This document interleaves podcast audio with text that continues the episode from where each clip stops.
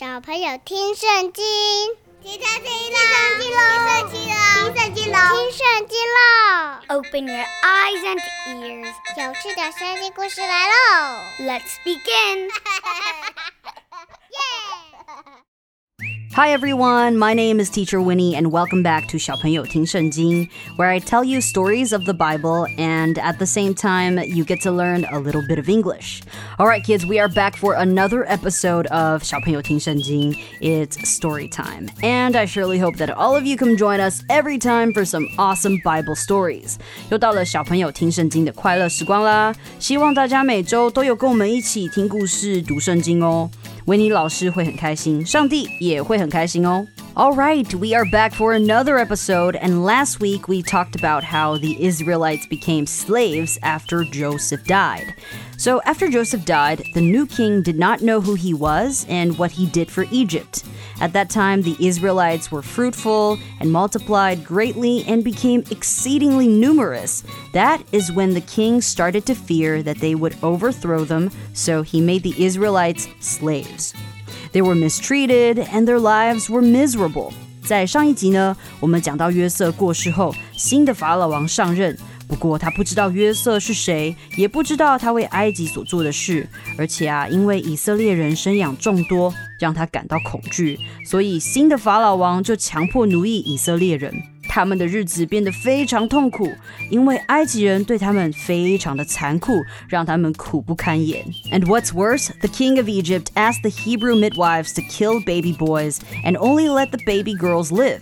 He wanted to weaken the Israelites. 而且更糟糕的是，埃及王下令给两个希伯来的接生婆说，如果他们在接生的时候接生到的是男婴，那就必须把他们杀掉，只让女婴活命。 不过还好，两位接生婆因为敬畏上帝，并没有照着法老王的话去做。但是后来法老王就命令了埃及人，把所有以色列的人生的男婴通通丢进尼罗河里面。Then Pharaoh gave this order to all his people Every boy that is born you must throw into the Nile, but let every girl live. And this is where we begin our story. Today we are telling you the story of how God saved baby Moses。今天我们就要来跟大家讲上帝是如何拯救摩西，不让他被埃及人杀害。That's right, kids. We have a new character. 我们有新的主角喽，新的故事主角摩西喽。So kids, grab your snacks and your juice or some milk. Sit back and relax. The story is about to begin. 那小朋友，你准备好了的话，我们就要开始喽。 说故事的时候要专心听哦，因为每一个故事结束时，维尼老师都会问你几个小问题，你可以找家人陪你一起讨论、思考一下哦。And now, without further ado, let's dive right into the story. Now, a man of the house of Levi married a Levite woman, and she became pregnant and gave birth to a son. When she saw that he was a fine child, she hid him for three months. 故事就从这里开始。有一个利未族人跟他同族的女子结婚，那女子怀孕就生了一个男婴。他看见这孩子非常的可爱，就把他藏了三个月。他把它藏起来，是因为要躲避他被埃及人发现，才能保住他的性命。But when she could hide him no longer, she got a papyrus basket for him and coated it with tar and pitch.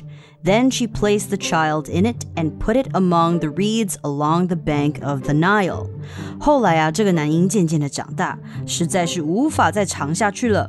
这个妈妈就拿来一个蒲草的篮子，外面涂上防水的沥青和柏油，然后把婴儿放在里面，又把篮子放在尼罗河边的芦苇丛中。婴儿的姐姐啊，远远的站着，要看看她的弟弟究竟会发生什么事。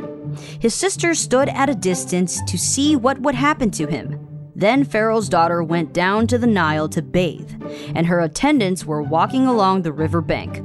She saw the basket among the reeds and sent her slave girl to get it. 这个时候，法老的女儿来到河边沐浴，宫女们呢在河边行走。就在这个时候呢，公主发现了芦苇丛中的篮子，于是她就吩咐一个婢女去把它拿来，要来看看里面究竟装的是什么。 She opened it and saw the baby. He was crying, and she felt sorry for him. This is one of the Hebrew babies, she said. 公主打开篮子一看，原来是一个男婴。她看见孩子在哭，就觉得可怜他，她就说他是希伯来人的孩子。而在一旁观察的婴儿的姐姐啊，就从远处走来。她对公主说：“我去找一个希伯来妇女当奶妈，为你抚养她好吗？”公主回答说：“好。”那女孩啊，就跑去把婴孩的母亲带来了。Then his sister asked Pharaoh's daughter, Shall I go and get one of the Hebrew women to nurse the baby for you? Yes, go, she answered.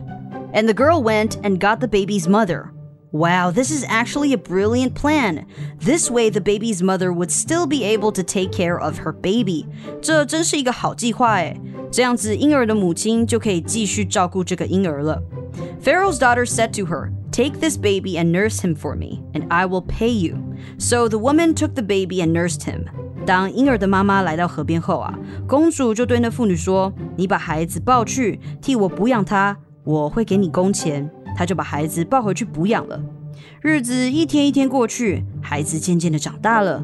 孩子的母亲便把他带到公主那里，他就做了公主的儿子。公主给这个孩子啊取名叫做摩西，嗯，意思就是我把他从水中拉了上来。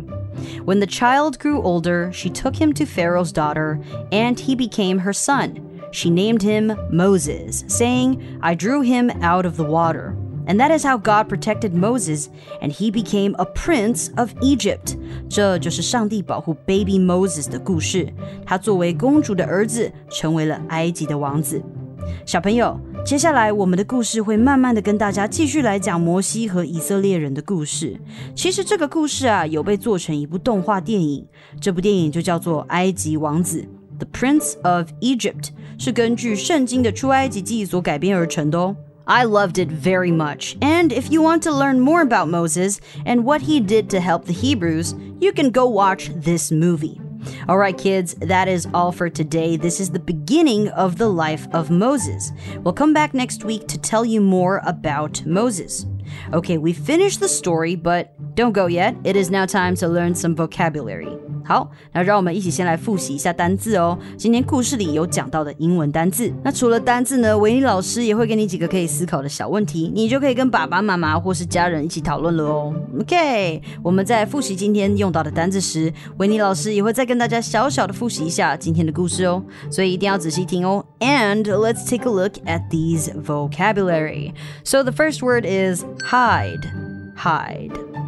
当摩西出生的时候呢，他的妈妈看他是一个 fine child，是一个长得非常可爱的一个孩子，所以他就把他藏起来，hide hide。那小朋友喜欢玩一个游戏叫做躲猫猫，这个呢就叫做 hide and seek，这也是维尼老师很喜欢玩的一个游戏哦。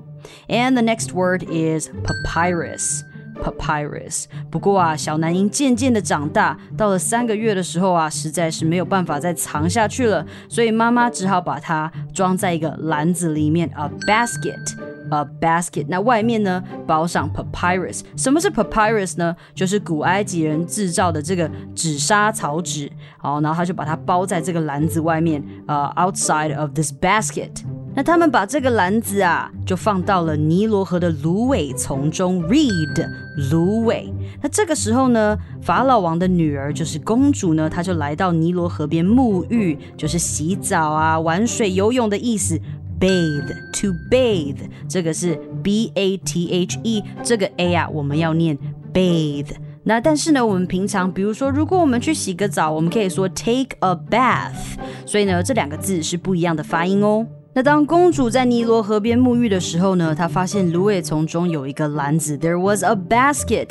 所以呢，她就请她的婢女们去把篮子拿来，她要来看看里面是什么东西。里面躺着就是摩西了，就是这个希伯来的小男孩。那这个时候啊，摩西的姐姐就从远处走过来说：“需不需要帮你找一个希伯来的妇女来补养他呢？来 nurse，nurse，nurse 就是养护。”培育的意思。不过呢，小朋友在生活中听到 nurse 这个字啊，你们可能比较常常会想到的是护士。不过 nurse 这个字呢，当做动词，它就是在养护、培育的意思。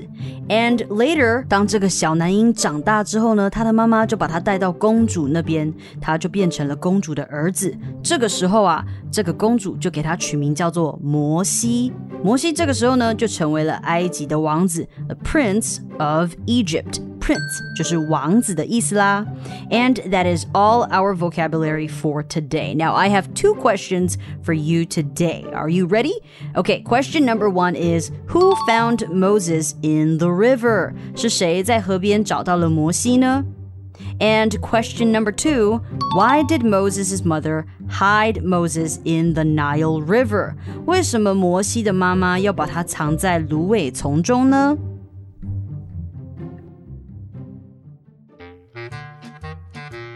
天的故事就到这边啦。Thank you for listening to this podcast and story. 记得要订阅我们。Please make sure to subscribe and like and share so that you don't miss any future episodes. 也不要忘记分享给你的朋友，让更多人可以听到好听又有趣的圣经故事。